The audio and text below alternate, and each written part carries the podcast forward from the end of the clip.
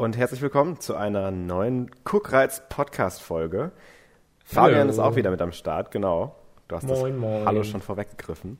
Äh, und wir sind, glaube ich, tatsächlich heute endlich bei unserer 70. Folge oder habe ich das jetzt Ja. schon wieder verkackt?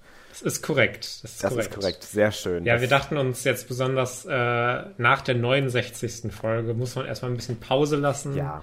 Erstmal so als Statement das dastehen.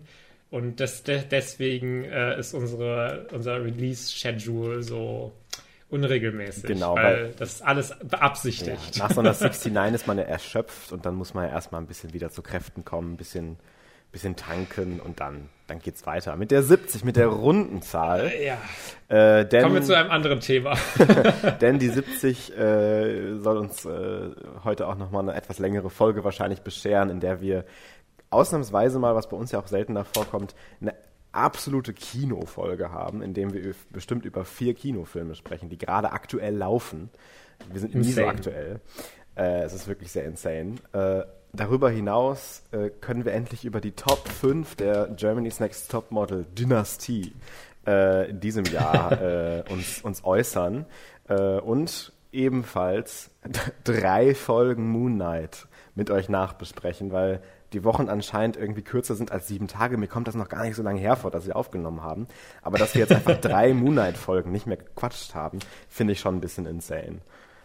Ja, ich glaube, das war einfach auch so mit den Aufnahmezeiten, wann wir aufnehmen, hat das halt dann direkt so gepasst, dann, dass direkt danach irgendwie eine neue Folge kam Ja. nach der Aufnahme. Und Genau.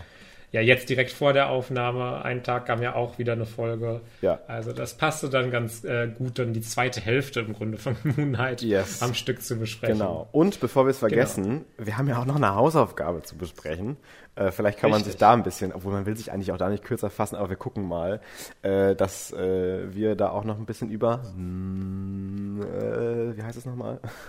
Nightmare, Nightmare Alley. Alley Ja. sprechen. Ich wollte Midnight Ja. Alley sagen, ich weiß gar nicht, aber ja. Fast. So ähnlich. Ja, das ist auf jeden Fall wirklich äh, ein voller, voller Podcast. Ja. Deswegen äh, würde ich sagen, wir legen direkt los und natürlich, womit fangen wir immer an? Germany's Next Topmodel. Damit beginnen wir jetzt einfach nochmal. Ja. Ähm, aber ich glaube, wir besprechen jetzt gar nicht groß irgendwie, was in Folgen nochmal passiert ist. Nein, das so ist- sonderlich.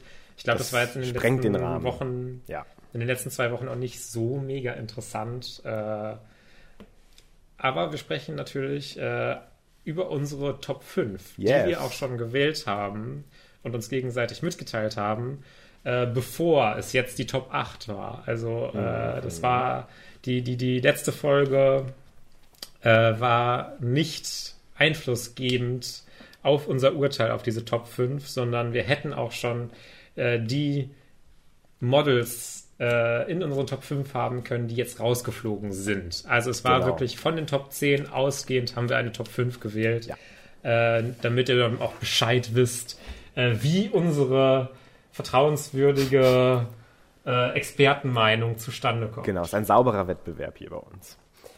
Ja, Äh, genau, und äh, genauso machen wir es. Wir quatschen, denke ich mal, jetzt kurz über die einzelnen Positionen. Wir haben es ja auch gerankt tatsächlich. Also es ist jetzt nicht nur ein wilder Pulk an Namen, die wir willkürlich zusammengeworfen haben, sondern schon äh, ein bisschen auch abgestuft, äh, dass wir auch versuchen zu prognostizieren, basierend auf unserer damaligen Meinung, als die Top 10 existierte, weil das hat sich bei mir auch schon wieder alles geändert, ähm, wer denn tatsächlich gewinnen könnte. Ja. Ähm, ja, wollen wir vielleicht mit unserer jeweiligen Fünftplatzierung anfangen, um es spannend zu Ja, halten? ich, ich habe auf meiner 5 und ich war auch total überrascht, dass du sie überhaupt in der Liste hattest.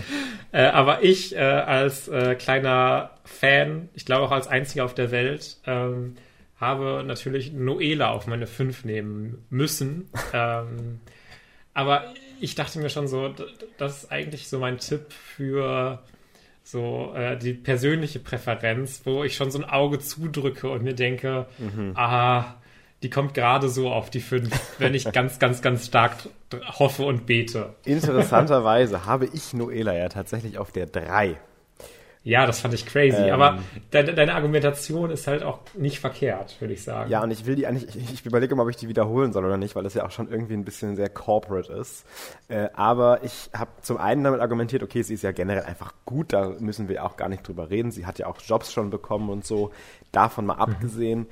ist es aber auch gerade in dieser Staffel ja noch mehr, aber generell bei GNTM immer so, dass wir halt wirklich immer dieses Diversity-Thema so hochlegen und auch Heidi da immer sehr darauf bedacht ist.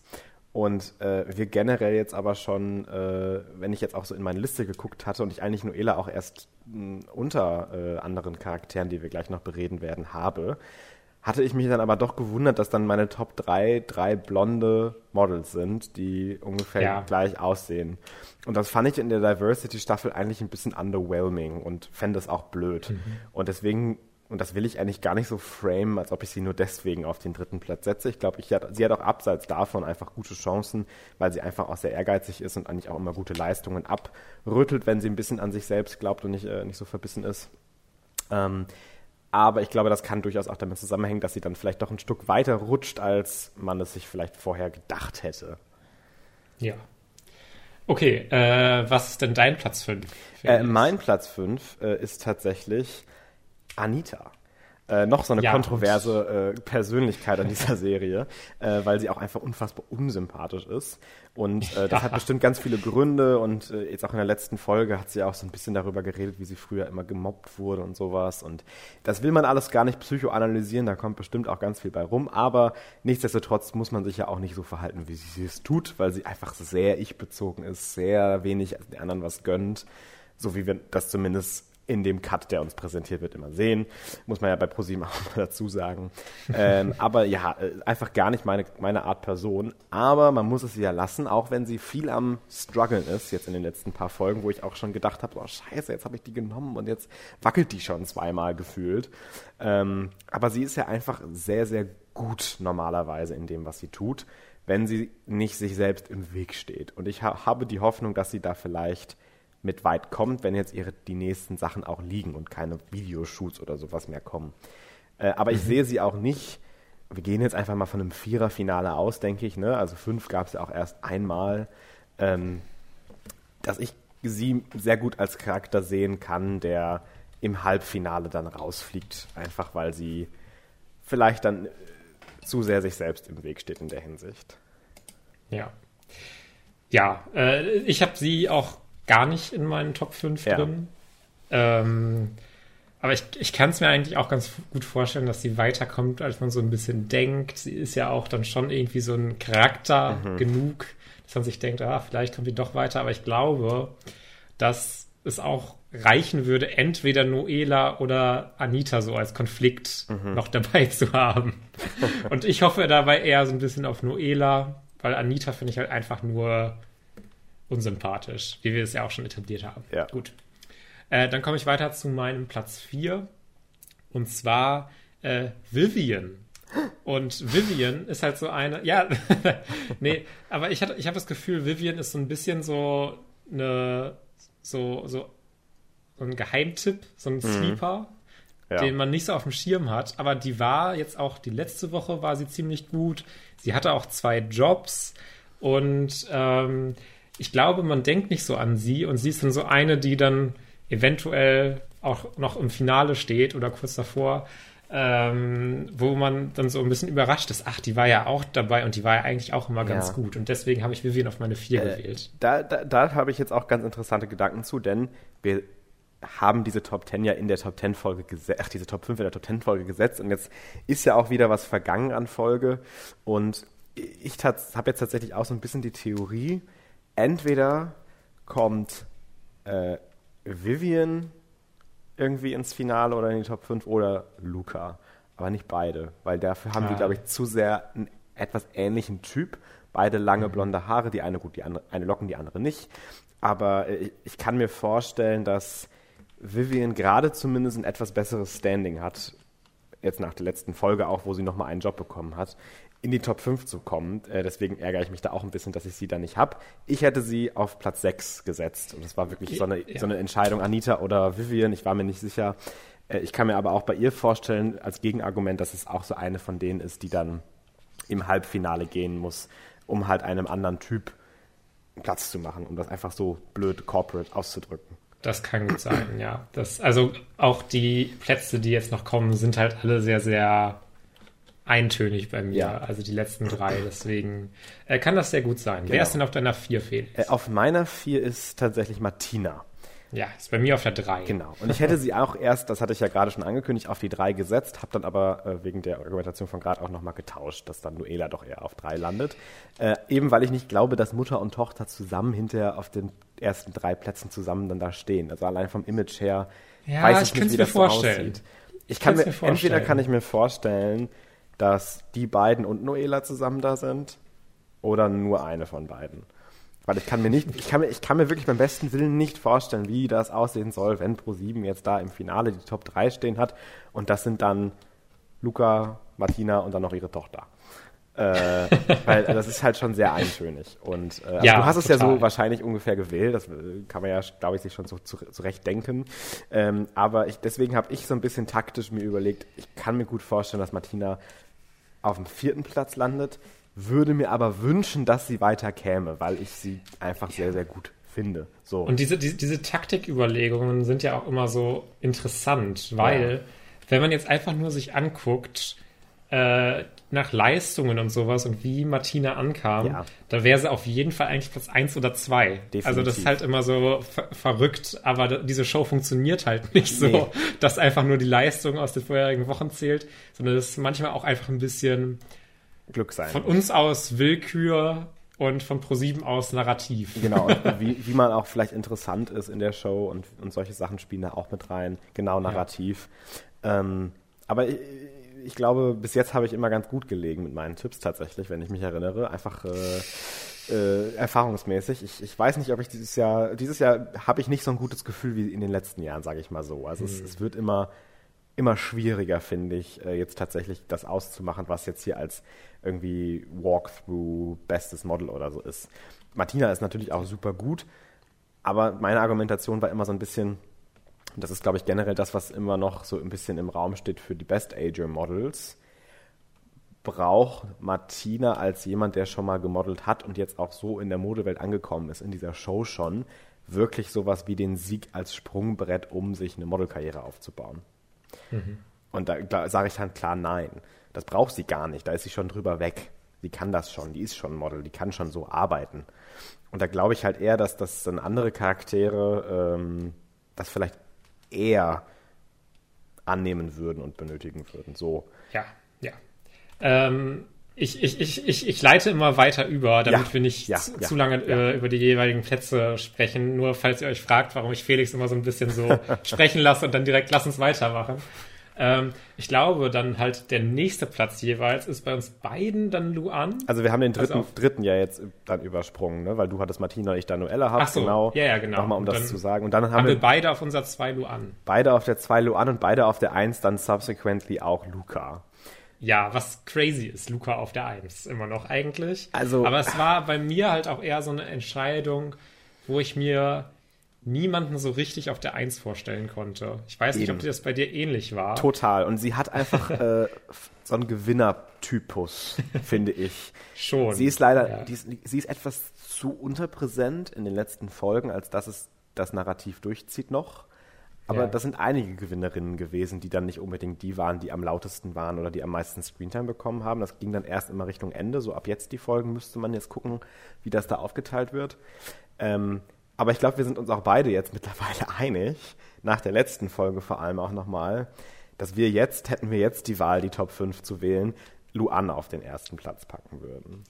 Wahrscheinlich. Also ich ja. würde das wahrscheinlich tatsächlich machen, weil die letzte Folge jetzt auch nochmal gezeigt hat, da war sie jetzt zwei Folgen in der Reihe immer die beste.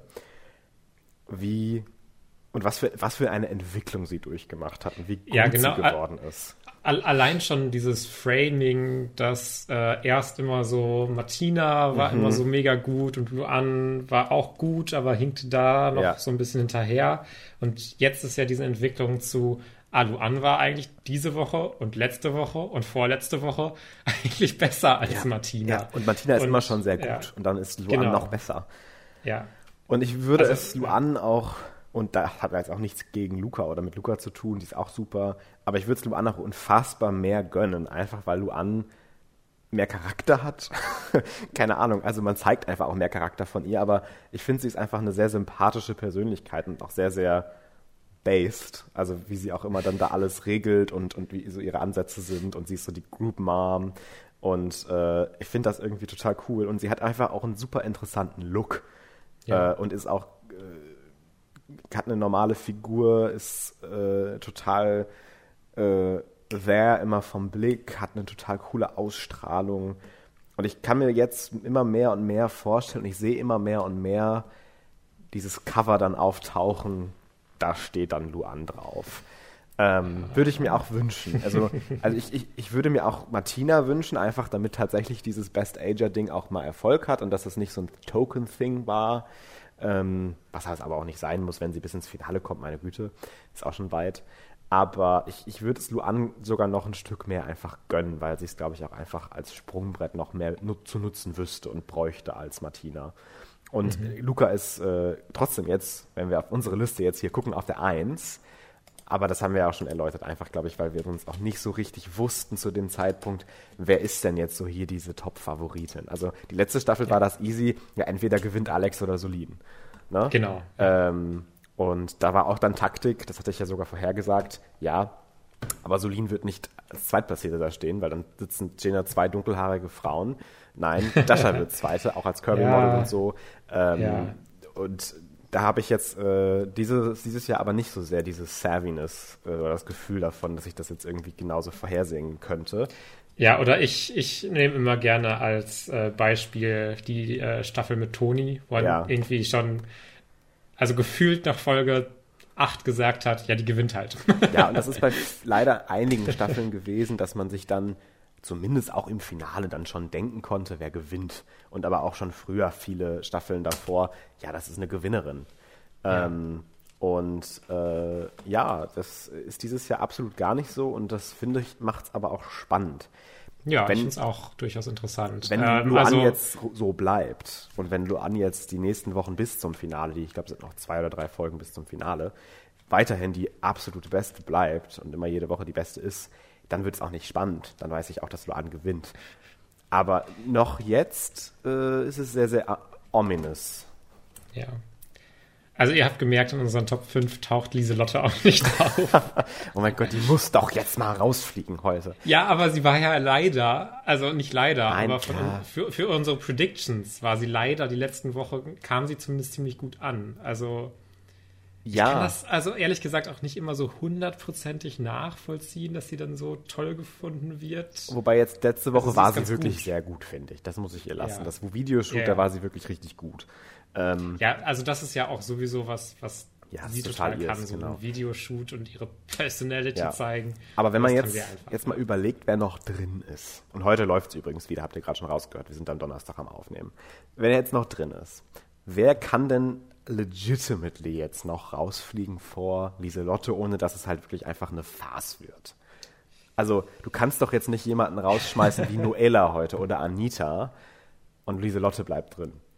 Und also, ne? Also wer ist denn noch ja, überhaupt es, dabei? Es, es, wird schwierig, ja. Äh, also wir haben doch nur noch die, unsere Top 5 und literally dann drei andere. Wir haben jetzt noch dann Lieselotte, Vivian habe ich nicht mit drin, die hast du mit drin, ne? Und äh, wer fehlt noch in der, in der Rechnung? Lena. Lena, genau. Lena, ne? Also es, wenn jetzt Lena zuerst rausfliegt, ja, okay, das kann ich vielleicht noch höchstens sehen. Ich glaube, Lena hat ja auch noch keinen Job, ne? Nee. Das war doch so bei ihr. Ja, Lieselotte auch nicht. Echt nicht? Ich, ich, hätte jetzt irgendwie gedacht. Nee, Lieselotte hatte noch keinen Job, glaube ich. Okay, okay, ja, mm, okay. Also, ich, ich, ich fände es schon schade, wenn Lena vor Lieselotte rausfliegt. Nee, stimmt, Lieselotte hatte noch keinen Job. Aber ich kann, das wäre so die einzige, die ich sehen könnte, okay, vielleicht fliegt halt Lena heute raus, okay. Aber ich hoffe es einfach nicht, weil, also nichts gegen Lieselotte, ne, aber meine Güte, so langsam finde ich, ist es auch ein bisschen qualitativ unglaubwürdig, dass sie noch dabei ja. steht. Okay. Gut, das dann sind wir mal ab, ja. Dann sind wir mal gespannt, wie es weitergeht. Immerhin sind äh, die zwei Kandidatinnen, die rausgeflogen sind, waren nicht in unseren Top 5. Da waren wir schon mal sehr happy. Dass niemand so viel ähm, genommen hat, fand ich auch sehr überraschend. Nein. Sophie, ach stimmt, Sophie ist ja auch rausgeflogen. Genau. Ich habe schon wieder vergessen, dass sie existiert. Oh. ähm, nein, eigentlich war sie relativ wichtig, die Staffel über. Main Character, ähm, wie Martina schon. sagen würde. Schon. äh, kommen wir jetzt ganz schnell zu äh, unserer Hausga Hausaufgabenbesprechung. Und zwar zum Nightmare Alley, den, äh, von dem ihr bestimmt schon mal was gehört habt, äh, weil er zum einen von äh, einem ziemlich angesehenen Regisseur, und zwar Guillermo del Toro, kommt. Und zum anderen, weil er ja auch mehrfach Oscar nominiert war. Im Nachhinein etwas schade, dass er tatsächlich gar keinen Gewinn mit sich ja. nehmen konnte. Also das habe ich ja auch in unseren Predictions schon gesagt. Also es, ist ein, es wäre eigentlich keine Competition, wenn es tatsächlich um Actual Quality geht. in diesen ein, ja. zwei Kategorien. ja.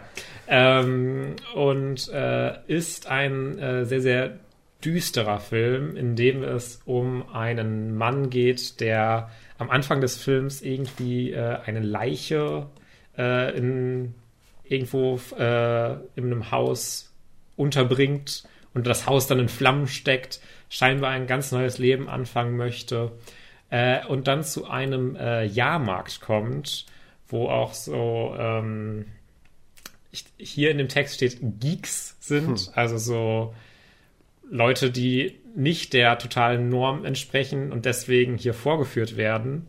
Ähm, und äh, ist halt da dann unterwegs und lernt da die Leute kennen und auch die Tricks dieser Schausteller lernt er immer mehr kennen und äh, kann sich dann langsam, aber sicher einen Namen als Mentalist machen, während ihn aber auch seine Vergangenheit auf diverse Art und Weisen dann wieder einholt. So hast du sehr schön zusammengefasst, Falk. Könnte von mir gewesen sein. ja, ähm, ja, der, der Film ist halt, also ist, glaube ich, nicht so überraschend, dass der das ein echt guter Film ist, ne? dass der mir auch wirklich gut gefallen hat. Ähm, es fängt, fällt mir gerade schwer, irgendwie wieder wo anzufangen. Ähm, aber ich glaube, dann fangen wir erstmal beim Offensichtlichen an äh, Kamera und Pro Production Design. Ja. Also, da kann man sich ja wirklich reinlegen. Und das sind, glaube ich, auch so die größten Kategorien, wo wir auch gerade gesagt haben, also das wäre eigentlich keine Frage gewesen, dass der ja. Film da gewinnt. Also, also nichts gegen äh, Dune, das war natürlich auch ein Meisterwerk in den ganzen Kategorien und man gönnt dem Film ja auch, aber gerade finde ich das Production Design, ne, ja. ist halt, finde ich teilweise wirklich unrivaled gewesen, in wie vielen verschiedenen Locations wir auch sind und wie thorough und immersive und fantastisch das einfach alles aussieht. Ja, total. Und ich hatte tatsächlich auch so ein bisschen, äh, bevor ich den Film gesehen hatte, äh, habe ich gar nicht so richtig mitbekommen, worum es so wirklich geht. Äh, ich habe die Trailer auch nicht so aufmerksam zumindest auch geguckt. Äh, und ich dachte, es geht eigentlich den ganzen Film nur um diesen Jahrmarkt und dass das hm. das Setting ist. Ja. Und dann ich glaube nicht mal nach der Hälfte des Films, äh, sogar ziemlich sicher nicht mal nach der Hälfte nee. des Films, äh, switcht es das Setting dann und dann geht's halt weiter und hat diesen Timeskip. Und ich war so richtig so, oh, es geht jetzt ganz in eine andere Richtung weiter. Mhm. Interesting.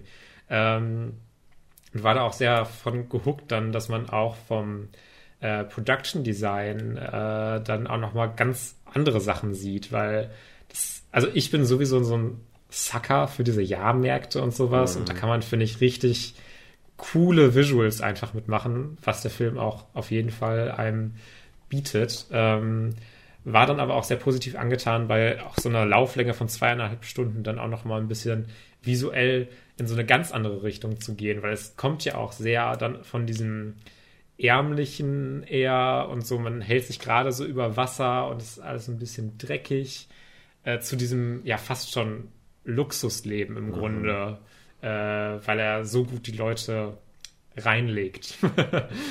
äh, muss man ja wirklich sagen. Ähm, und das fand ich äh, einen ganz coolen Kontrast und ich hatte mich dann schon, war erst so überrascht und so, oh, es geht jetzt doch tatsächlich in so eine andere Richtung noch, äh, aber dann auch sehr positiv davon angetan, äh, in welche Richtung das geht. Und ähm, war auch so ein bisschen überrascht von dem Film, dass er mich narrativ auch wirklich mitnimmt. Und dass ich erst dachte ich mir so ein bisschen bei Bradley Coopers Charakter, also dem Hauptcharakter, äh, ah, ich weiß jetzt nicht, ob ich jetzt irgendwie groß was für diesen Charakter spüre, ob ich irgendwie wirklich care, aber einfach rein aus so einer analytischen Sicht und wie der Charakter dann auch behandelt wird und er spricht dann ja auch mit dieser Psychologin und sowas. Mhm. Äh, und was da auch alles für auf, Abrisse aufgemacht werden und äh, eigentlich auch so diese Zwiespältigkeit äh, von diesem Mann und wie er total sich selbst so hoch einschätzt und ich durchschaue jeden, aber dann selbst eigentlich ziemlich fertig ist und psychisch ähm, fragwürdig mhm. und immer und immer in dieser Rolle auch drin steckt, aus der er auch nicht rauszukommen scheint, ähm, hat mich dann auch echt ziemlich gepackt und ich war so überrascht, so oh, der Film nimmt mich jetzt irgendwie auf einer Ebene mhm. mit, äh, wo ich jetzt äh, nicht nur auch beim rein oberflächlichen Narrativ, sondern auch bei diesen tiefergehenden psychischen Dingen irgendwie dabei bin. Und das habe ich von dem Film gar nicht so erwartet, dass ich, dass mich das jetzt irgendwie mitnehmen würde und war davon dann auch total positiv angetan. Ähm, ja. äh, ja. Möchtest du, du noch mal irgendwie äh, was eingrätschen? Ich will jetzt nicht so langen Monolog nee, alles weiterreden. Gut. Also ich, äh, ich kann dir da auch nur in, in every sense of the word zustimmen. Äh, und generell das Writing, finde ich, ist einfach äh, auch in, in, den ganzen Themen und, und wie es sich auch strukturell um, um diese Line von Willem Dafoes Charakter, wie er halt die Geeks irgendwie an die Leine kriegt, eigentlich auch aufbaut, selbst in der, in der New York Section dann des Ganzen. Und äh, mhm. ich fand, das war einfach wirklich eine Masterclass. Und generell fand ich, war der Film so robbed of so many awards. Also selbst Kate Blanchett Her the nomination. Mhm. Sie war ja so fantastisch ja. einfach. Also als sie on screen gekommen war, ich hatte schon wieder vergessen, dass sie mitspielt, weil es ja auch recht lange dauert, bis wir sie dann kennenlernen.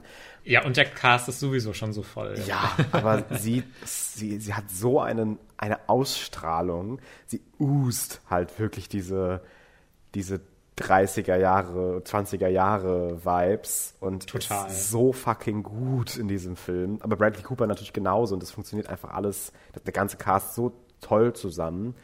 Und mhm. äh, was ich auch, auch nochmal hervorheben möchte, ist diese Narrative, wie du das schon gesagt hattest, dass mich das so überrascht hat, dass der Film überhaupt Plot hat. Weil ich hatte eher damit gerechnet, das wird jetzt so ein mehr oder weniger Slice of Life Mystery-Ding im Zirkus und die machen alle so ein bisschen krumme Dinger und er lebt sich da so ein und selbst macht, macht irgendwann dann übernimmt er das Geschäft und macht selbst die krummen Dinger. So, das hatte ich so erwartet.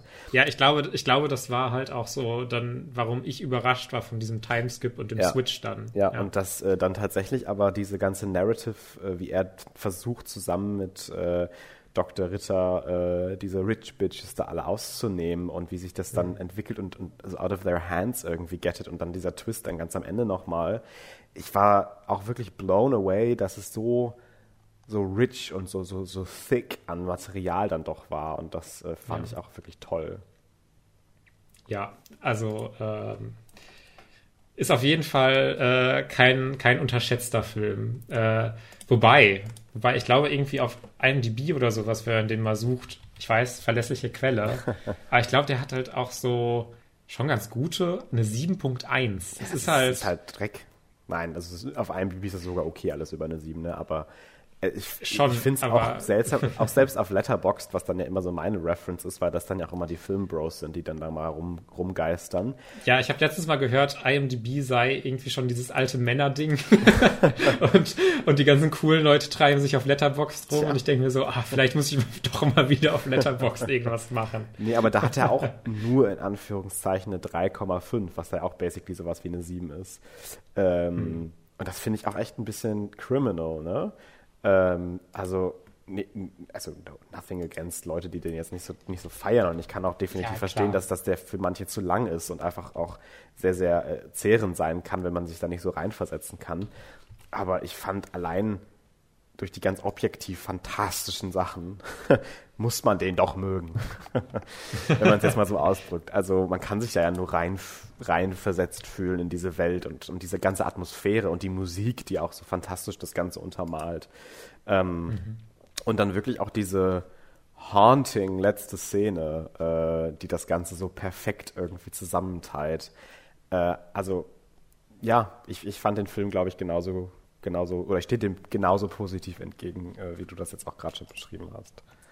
Ja, also äh, wie, wie, gesagt, es war für mich auch dann doch nochmal so ein bisschen überraschend, wie für dich auch, in welche Richtung der Film dann doch auch geht und was er einem erzählt und was er thematisch macht. Also äh, ganz, ganz große Empfehlung für den Film. Auf jeden Fall. Äh, weil ich es, weil glaube ich, bei jedem Film, äh, der so um die zweieinhalb Stunden geht, dazu sage, natürlich ist er jetzt nicht so gepaced, dass die ganze mhm. Zeit Schlag auf Schlag auf Schlag auf Schlag ist. Ja. Ähm, es hat mich hier aber tatsächlich auch nicht so gestört, mich persönlich. Also ich glaube, ich kann das nachvollziehen, wenn Leute sagen, ah, ist alles so ein bisschen lang und äh, hier sind die Längen drin. Äh, ich glaube, das verstehe ich sehr gut, aber ich habe mich einfach so dann doch in die Welt fallen lassen können, dass ich einfach das sehr, sehr geschätzt habe, was Auf dieser Film auch Fall. über diese Lauflänge macht. Ja. ja. Und ja. Schön, dann sind wir uns da ja einig. Das äh, ist ja Super. auch immer schön, wenn man so gemeinsam über so einen Film so ja. so Lobeshymnen darüber erlassen kann. ich glaube, wir werden uns jetzt auch nicht komplett uneinig sein, wenn wir jetzt zum nächsten Thema kommen. Und zwar Moon Knight. Äh, yes. Die letzten drei Folgen oder auch die zweite Hälfte, könnte man ja. sagen. Äh, Folge 4 bis 6. Ähm, haben wir ja erst noch nicht drüber gesprochen. Nee, tatsächlich auch privat kaum. Also wir haben uns sehr, sehr zurückgehalten. Das stimmt. Ja, ich habe auch äh, Folge 5 erst sehr spät gesehen. Ja. Äh, da war, glaube ich, da, da, war gerade die sechste auch schon released, als ah, ich die okay. fünfte Folge dann geschaut habe. Ja. Ja, äh, ja zur Einordnung nochmal. Die erste Hälfte der Serie fanden wir, glaube ich, gut. Aber es war so ein bisschen, it left something to be desired, was jetzt tatsächlich damit noch gemacht wird weil es mhm. sich schon so auserzählt angefühlt hatte, irgendwie am Ende der dritten Folge. Und wir jetzt so ein bisschen überlegten damals, wie geht das denn jetzt weiter? Und kommt da noch ein bisschen mehr Charakterbuilding und äh, passiert da noch irgendwas? Und ich glaube, wir sind uns einig, wenn wir sagen, ja. Ja. da kommt noch ganz schön viel. Äh, weil ich arguably sagen würde, die zweite Hälfte ist, äh, ohne die erste zu diminischen, weil die fand ich ja auch schon sehr gut, arguably a lot, a lot, a lot, a lot better mhm. äh, als die erste Hälfte. Äh, vor allem Folge 4 und 5 äh, sind einfach, finde ich, aus den generellen Disney Plus Serien some of my favorite episodes. Ja, gerade. Gerade 4 äh, für mich. Aber 5 auch. Aber. Ja, äh, gerade 4 ist auch dann so überraschend dann, weil es dann ja auch so ein bisschen so Horrorelemente wirklich bekommt. Ja, es war so und brutal. Man, ja, man denkt sich so, wow, wo kommt das jetzt her? Und das fand ich auch irgendwie total ja. cool, dass es dann wirklich in so eine Richtung nochmal ja. ging. Und fünf ist ja dann wirklich das, was ich auch angesprochen hatte, was ich mir gewünscht habe. Ja dass es nochmal ein bisschen mehr in die Psyche reingeht. Und ja, äh, das tut es definitiv. ja, und äh, das ist ja auch schon so die Andeutung am Ende der vierten Folge und man fragt sich so, hä, was passiert denn jetzt hier? Mhm. Was geht ab? Ähm, und äh, ja, diese, diese Folgen haben mir dann auch sehr viel Spaß gemacht. Und die sechste Folge war dann halt so ein bisschen so, ich finde die, die, die Serienfinales, der, die Serienfinales, die Serienfinale der ähm, Marvel Disney Plus Serien bis auf Loki fühlen sich alle bisher ein bisschen ähnlich an auf gewisse Weise. Ja. In dem Sinne, dass irgendwie plotmäßig alles schon so erzählt ist mhm. und jetzt nochmal der große Fight kommt und dann ist es auch irgendwie so vorbei und man denkt sich so, ja, das war, das war halt nett. Das war nett. Aber genau. es, hat, es hat mir jetzt nicht mehr irgendwie was Großes gegeben, was äh, ich jetzt nicht erwartet hätte oder sowas, ja. sondern es war eine nette Conclusion. Ähm, was an der sechsten Folge dann nochmal cool war, war wirklich CGI-mäßig. Ja, das war wirklich, ich, ich war sehr überrascht, dass dann tatsächlich Amit und Konshu so brawlen nochmal, so als diese Giant Kaiju fucking ja. Beaster und es auch noch gut aussah. Ja, ähm, also es sah nicht die ganze Zeit fantastisch aus. Nein, aber, aber für eine TV-Serie, überleg mal, ne? Also Uh, American Gods could never. ja, American ähm, Gods, okay, damit darf man das noch nicht vergleichen. nee, aber hatten wir ja schon tatsächlich einmal, ne? Also, dass wir auch so ein ja, Feeling ja. hatten, genau. Nee, aber ich, ich stimme dir da komplett zu. Ich fand auch die äh, sechste Folge äh, hat das gut abgeschlossen, war ein bisschen rushed. Das hat man ja auch ja, erwartet was, irgendwie, ne? Aber.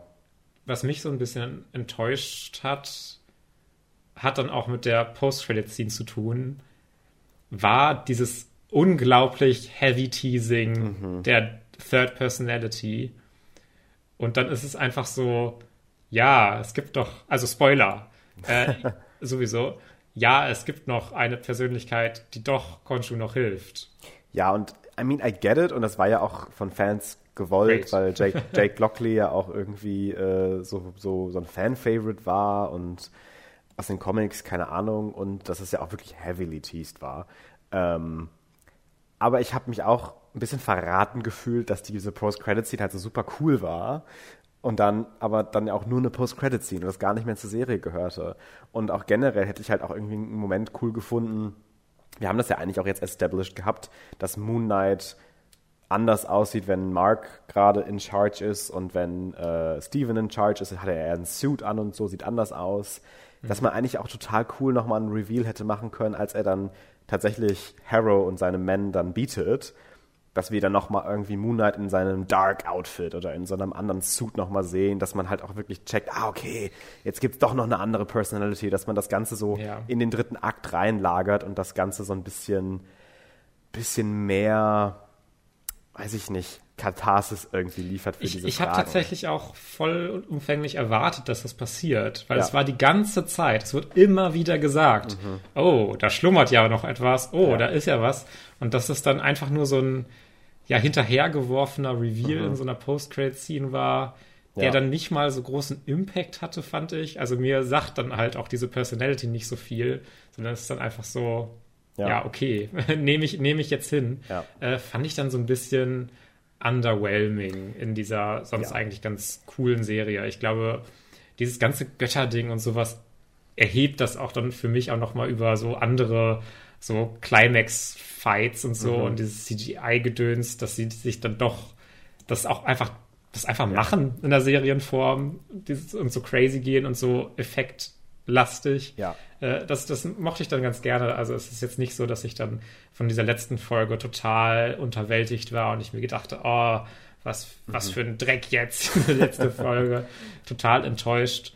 Ja. Ähm, aber es gibt halt so mehrere Punkte, wo ich äh, ja so ein bisschen ja. mir mehr noch gewünscht hätte. Genau. Äh, was man aber nochmal dazu sagen kann, jetzt auch typisch so mit Effekten und so. Ich fand generell die letzten drei Folgen sahen auch irgendwie nicht nur von VFX, sondern auch von der, von der Inszenierung alle sehr viel besser nochmal aus als die ersten drei. Also ich fand gerade in dieser vierten Folge, wo wir da in dieser Pyramide sind und wir ganz viele Shots auch mit diesen Zombies kriegen und wie sie dann ähm, mit diesen äh, wie heißen diese Flares, äh, diesen einen Zombie dann noch tötet und solche Sachen. Ja, ja, ja. Ich finde, das sah alles super cool aus. Und auch in, in der äh, Asylum-Folge, also in der fünften, äh, diese Underworld und alles und was sie sich da für Mühe gegeben haben, das Ganze so mhm. zu designen und da jetzt wirklich nochmal so richtiges rauszuhauen.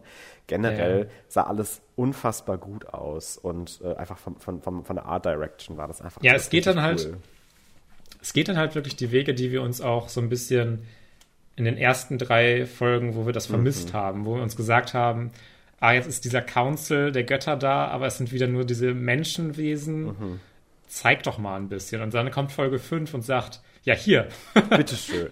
ja, ja, habt ihr es. Genau. Also wir sehen, wir sehen jetzt nicht von allen e Göttern irgendwie krasse Charakterdesigns oder sowas. Nee. Aber wir sehen schon ganz schön viel crazy Fantasy-Stuff. ja, und äh, generell, was man auch dazu sagen muss, ich finde auch die fünfte Folge ist arguably auch so emotionally so one of the more or most dark things, an die Disney sich bis jetzt so rangetraut hat. Ja, weil es ja tatsächlich Fall. sich mit Domestic Abuse und sowas beschäftigt. Und ich war sehr, sehr geschockt, die Folge, dass es am Anfang schon so dark wurde, dass er irgendwie sich für den Tod seines Bruders irgendwie die Verantwortung gibt und dann aber auch tatsächlich wie die Mom ihn sowohl emotionally als auch dann physically abused. Und deswegen habe ich dir auch dieses Poster geschickt, wo einfach der Gürtel irgendwie von der Mom, der benutzt wurde, so glaube glaub ich zumindest dann irgendwie, äh, um ihn zu schlagen, einfach auf so einem Move, auf so einem Serienposter dann abgebildet war. Ich dachte mir so, yikes, das ist schon irgendwie bisschen, bisschen crooked. Also es ist schon ein bisschen sehr dark und äh, fand auch, dass das emotionally alles durchaus resonated hat auch, weil Oscar Isaac einfach so gut spielt. Also das muss man ja auch nochmal jetzt betonen, wie man das hinkriegt als Actor, wirklich ganz unterschiedliche Charaktere, zwei Figuren, die sich auch, finde ich, ganz anders anfühlen, hinzukriegen, aber dafür gleich aussehen. Ich meine, sie hatten halt literally sogar die gleichen Klamotten an am Ende. By, in dieser by the way, auf dem, auf dem, auf dem Promo-Poster, also ich dachte einfach nur, dass das so dieser Strap ist, um einen so festzumachen. Ach so, Verstehst du? okay. Ich dachte halt, Deswegen- das wäre so ein Gürtel. Ja, ich dachte, ich war auch ein bisschen verwirrt, als du Major Yikes dazu geschrieben hast. so. Weil Ich glaube, es ist einfach nur dieses, dieser Strap, Ja, das womit er sich auch einiges. dann so festmachen kann und Ja, so, womit man auch okay. so People festbinden kann. Aber das wäre halt schon sehr dark gewesen, wenn das dieser Gürtel gewesen wäre. Ja, also da hätte ich dann vielleicht auch gesagt, oh, Ja. Ach so, Wow. das erklärt einiges. Okay, ja, sorry. Äh, dann äh, hat sich das er- erledigt. Aber es, es war ja trotzdem in der Serie und äh, wie gesagt, Oscar Isaac, finde ich, macht es so fantastisch. Und ich fände es schade, ich meine, das war jetzt beim, bei WandaVision ähnlich. Die haben auch nur so diese Throwaway Awards, diese großen irgendwie zumindest von Nominierungen hinterher bekommen für TV. Mal sowas wie ähm, ein Song oder sowas oder vielleicht mal irgendwie so eine Acting Nomination.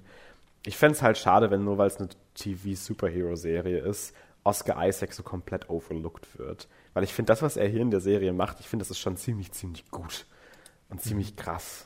Und ja, hat mir sehr, sehr gut gefallen, einfach wie er diese Figuren beide so unterschiedlich zum Leben erweckt. ja, ja, ja, auf jeden Fall. Also äh, abschließend war das echt eine der schöneren Marvel-Serien. Also ich glaube, wir hatten ja beide auch durchaus schon eine einigermaßen hohe Erwartungshaltung. Ja. Also was sehr anderes als bei Ja. so Serien wie Hawkeye, wo wir auch schon vorher so gedacht haben. Äh, Und dann waren wir sogar einigermaßen positiv überrascht, dass es dann der doch noch einfach ganz sympathisch war.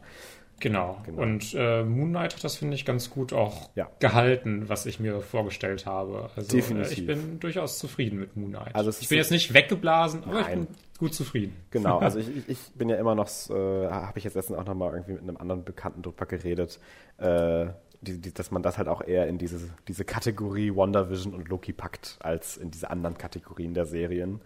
Äh, und dann sich da definitiv auch dran messen kann und da sich auch äh, halten kann in, in dieser Kategorie der Qualität. Genau. Ja, ja. Als nächstes geht's ja Serien Disney Plus mäßig dann mit Obi-Wan weiter. Oh ja. Wenn ich es richtig im Kopf habe. Der Trailer dann, kam ja auch gestern raus, nochmal. Was ich ganz witzig fand, dass es jetzt der offizielle Trailer war, der einfach zehn Sekunden kürzer war als der Teaser-Trailer, aber okay. ja. Äh, und dann ja auch relativ bald äh, Miss Marvel, am 8. Juni auch schon. Genau, und also ich bin ja tatsächlich noch hopeful, weil ich, ich, ich fand den Trailer einfach sehr sympathisch. Ich gucke ja auch ganz gern mal, wenn die gut gemacht sind, so Highschool-Shows und sowas, ne, sowas wie Sex Education, Heartstopper muss ich jetzt auch nochmal gucken. Ähm, und ich habe halt einfach Hoffnung, dass so, so ein bisschen diese äh, Representation und sowas auch nochmal ein kleines bisschen da e- elevated wird, weil gerade so das Promotional Material jetzt und auch der erste Trailer halt schon sehr heavily into the religion part und so des Ganzen leant. Und ich kann mir vorstellen, gerade wenn es jetzt so eine TV-Show ist und, und Marvel da tatsächlich auch die richtigen Leute jetzt für engagiert hat, dass es auch vielen viel bedeuten kann, wenn das eine gute Serie ist. Und das finde ich immer schon schön. Es muss ja einem selbst nicht unbedingt dann super gut gefallen, kann ich mir auch vorstellen, dass es mir ein bisschen langweilig wird, aber wenn es das zumindest hinkriegt, wäre ich schon zufrieden. Ja, ja, ja. Also Ja. ich habe auch wirklich sehr niedrige Erwartungen also ich fand den Trailer auch so ein bisschen bla, ein bisschen generic und Ja. dachte mir, okay. Aber ich werde da sicherlich auch noch mal reinschauen. Äh, mal gucken. Gerade weil ja auch die Woche dann, wo Miss Marvel Premiere hat, dann Obi-Wan, glaube ich, einmal aussetzt oder so. Ich habe schon keinen Ja, Plan mehr. Es das ist so voll. Es ist insane. Ja, und ich denke mir dann halt auch so, wenn sie diese Serien jetzt schon überlappen lassen, dann wird das, der Rest des Jahres ja auch noch relativ voll sein. Also ich habe es jetzt nicht ganz auf dem Schirm, was noch Also, wirklich kommt, Äh, aber She-Hulk soll noch kommen, meine ich. Und ich weiß nicht, ob Secret Invasion es dieses Jahr noch schafft oder ob es dann Anfang nächsten Jahres ist. ja, irgendwas Star Wars Serie mäßiges so, muss ja. auch noch kommen. Äh, genau. Äh, The Bad Batch doch eigentlich Bad auch. Batch will noch kommen und Mandalorian will kommen. Ich weiß nicht, wie es mit Andor aussieht. Also das ist vollgepackt bis oben hin und äh, wir kommen ja auch gleich zu einem kleinen, einem kleinen Filmchen, den ich noch geschaut habe, äh, wo halt auch äh, Marvel mit drin steckt und eine Serie davor war. Welcher könnte das nur sein? Äh, und da, da auch dann immer gesagt wurde, ja, man muss aber die Serie nicht gesehen haben, um den Film zu verstehen. Und I, I, I think you kind of do. ah, okay. Ähm, ähm, ja. Dann können wir auch eigentlich direkt die, die, Überleitung machen, ja. Felix, zu dem Film, den du gesehen hast, wenn genau. wir schon so äh, darüber sprechen. Ich, äh, Und zwar geht es natürlich um äh, Doctor Strange in the Multiverse of Madness, den oh, yes. ich noch nicht gesehen habe. Also bitte sehr, sehr spoilerfrei darüber sprechen. Sehr, sehr ähm, spoilerfrei. Okay, ich, ich gebe mir Mühe. es ist schwierig, weil basically der ganze Film Spoiler ist, aber äh, nein, ich, ich, ich werde das auf jeden Fall hinkriegen. Ähm, hab mir da auch ein paar Gedanken schon zu gemacht. Ja, äh, der neue Doctor Strange-Film ist ja auch arguably einer der most äh, anticipated Filme von mir dieses Jahr gewesen. Ähm, und äh, ich war, äh, um das direkt einleitend mal zu sagen, einfach sehr unterhalten. mhm. Das ist vielleicht schon mal so, das, das, zeigt schon mal so ein bisschen, wohin die, wohin die Reise geht, wenn ich dann schon so anfange. Es war einfach sehr unterhaltsam. Ja. Ähm, ob es ein guter Film war, will ich gar nicht so noch, noch nicht, mich nicht, nicht wagen, mich zu äußern. Ja, weil ich, ich war auch so ein bisschen überrascht, dass er dann doch so ein bisschen Mixed ja. Reception hatte. Wo dann, also es war nicht so wirklich viel, oh, der Film ist jetzt schlecht, aber es war oft so, ja. Ah, es, es ist jetzt nicht so mega, ist so okay, okay, ja. ganz gut, okay. Aber da will ich jetzt auch mal für die Critics kommen. Ne? Also, der Film hat auch null Anspruch an sich selbst, gut zu sein. Also der nimmt sich sowas von gar nicht ernst teilweise, ähm, was ich sehr unterhaltsam fand. Und ich glaube, was auch viele nicht haben können, ist dieses, was ja auch viele MCU-Fans ja jetzt schon hassen und schrecklich finden. It gives a fucking shit about Comic Book Lore oder irgendwelche Implications, dass da jetzt eine große Story noch kommt danach und sowas. Also es bildet Sachen auf, die noch passieren danach, kommt auch ein Cliffhanger am Ende und sowas. Aber die Sachen, die es hier als Cameos und als, als oh mein Gott, he did not just say the word that was in the comics oder sowas äh, nutzt, Throat ist dann halt sehr, sehr aktiv out of the window. Und das fand ich einfach sehr refreshing, weil es in, in sehr, sehr unterhaltsamen und einfach sehr, sehr coolen Szenen passiert. Ähm, das ist erstmal so die Einleitung des Ganzen, dass ich halt irgendwie das ein bisschen nervig finde, dass Critics den teilweise sehr, sehr hassen. Äh, manche finden ihn ja auch einfach sehr unterhaltsam, so wie ich. Äh, weil ich das einfach gar nicht nachvollziehen kann. Also einfach auf, auch aus einer objektiven Sicht, dafür ist das Ganze einfach viel zu cool. ähm, weil es ist einfach zu 90% ein Sam Raimi-Film halt wirklich. Also mhm. allein von der Kamera und dem Editing, also allein von, auch von der Musik, wie sie dann teilweise einfach anfangen, irgendwelche E-Gitarren-Riffs zu spielen, wenn Doctor Strange dann irgendwie von den Toten erwacht und solche Sachen. Äh, es ist so wild, ähm, dass allein das schon, finde ich, dazu beiträgt, dass ich die ganze Zeit irgendwie so mit einem Smile im Kino gesessen habe, weil ich mir dachte, das ist eigentlich gerade ganz schön geil. Ja, und das hat mich auch irgendwie dann so ein bisschen überrascht, dass der Film dann so, so gemischte Rezeption bekommen ja. hat, weil Kritiker ja auch beispielsweise äh, den Spider-Man No Way Home so durchgefeiert auch haben. Ja, oh mein Gott, ja. Und der hat, finde ich, der hat, finde ich, auch einfach sehr viele skriptmäßige große Probleme, meiner Ansicht ja, nach. Das Problem bei Spider-Man war halt für mich, dass sich der Film sehr ernst nimmt und dass er auch dieses Drama sein will, was es dann wird und dass sich diese Nostalgiekeule auch unheimlich selbstrefer unselbstreferenziell toll findet. Guck mal, ja. wir haben den Charakter und guck mal, jetzt ist das, das der Spider-Man wieder und das. Und hier ist es halt einfach so auf eine sehr viel lockerere und sympathischere Art und Weise. Der Film hat keine Tiefe. Er wartet hier nichts außerhalb von Wanders Character Arc um ihre Kinder, was irgendwie emotional euch mitreißt. Das hier ist einfach Popcorn-Kino. Das ist halt wirklich literally, den, den würde ich mir noch 50 Mal angucken, den Film. äh, aber nicht, um dann zu weinen am Ende, wie das Spider-Man wollte. Um das jetzt irgendwie in den Dreck zu ziehen. Ich fand den Film ja auch nicht scheiße, ne? Aber ähm, der, der Film will einfach nur unterhalten, glaube ich. Und das macht er einfach auf, auf einem super hohen Niveau. Äh, weil abgesehen von dem ganzen Sam Raimi-Style und so, also das muss ich jetzt auch sagen, es gab literally halt einfach einen Shot, äh, wo halt dann irgendwie in drei verschiedenen Regionen die Charaktere gerade sind und alle dann langsam ineinander überblenden und dann nebeneinander stehen und gleichzeitig reden und sowas. Und ich dachte mir so, das ist so great, das ist so anders. Alle wollen doch immer, dass das Formula vom MCU und diese gleichen Looks, die die Filme teilweise haben, mal gebrochen wird. Und das ist jetzt auch schon wieder nicht richtig. I don't know. Ähm, ja. Das, was mich am meisten überrascht hat, dieser Film ist so fucking brutal, dass ich mir schon dachte, yo, das will ich jetzt aber auch nicht so oft sehen im Kino. Also, hm, äh, also das ist wirklich, ich, ich, ich war überrascht, dass das noch ab 12 ist. Wirklich. Und das, das, sind äh, die, das sind die Evil Dead Ursprünge, die ja, noch mal also, rauskommen müssen. Ich, ich, ich fand es teilweise einfach sehr, sehr sogar wirklich einfach gory und das fand ich sehr geil. und ich war super überrascht darüber, dass, dass Marvel das einfach so zugelassen hat, dass dann da Köpfe explodieren und solche ganz Sachen und ich mir dachte, das, how did you get a PG-13 Rating? ähm, und äh, generell das Ganze dann auch mit so einer horroresken Inszenierung irgendwie eingefangen wird, dass ich legit bei ein, zwei Jumpscares, die es sogar in diesem Film gibt, auch das ganze Kino so richtig aufgeatmet und oh mein Gott und what's happening und äh, die Crowd generell. Es war nicht ein freier Platz im Kino, literally, und wir waren einfach Mittwochabends, 20.45 Uhr, also gar nicht mal Primetime. Ja, ähm, aber es war ja auch Premiere Day, I Vorpremiere. Aber trotzdem, das habe ich selten also. gesehen. Selbst als wir in No Way Home waren, waren da noch ein paar Plätze vorne frei. So, hm. äh, alles war voll bis auf die erste Reihe gefühlt, wirklich. Und da, die Audience war auch super. Also alle waren richtig am Lachen und es war richtig happy und alle hatten Spaß. Ähm, und das liegt eben vor allem auch daran, dass der Film wirklich so weit geht, was diese Violence angeht. Und Wanda ist so eine evil, campy, bitchy Queen. Es ist so geil.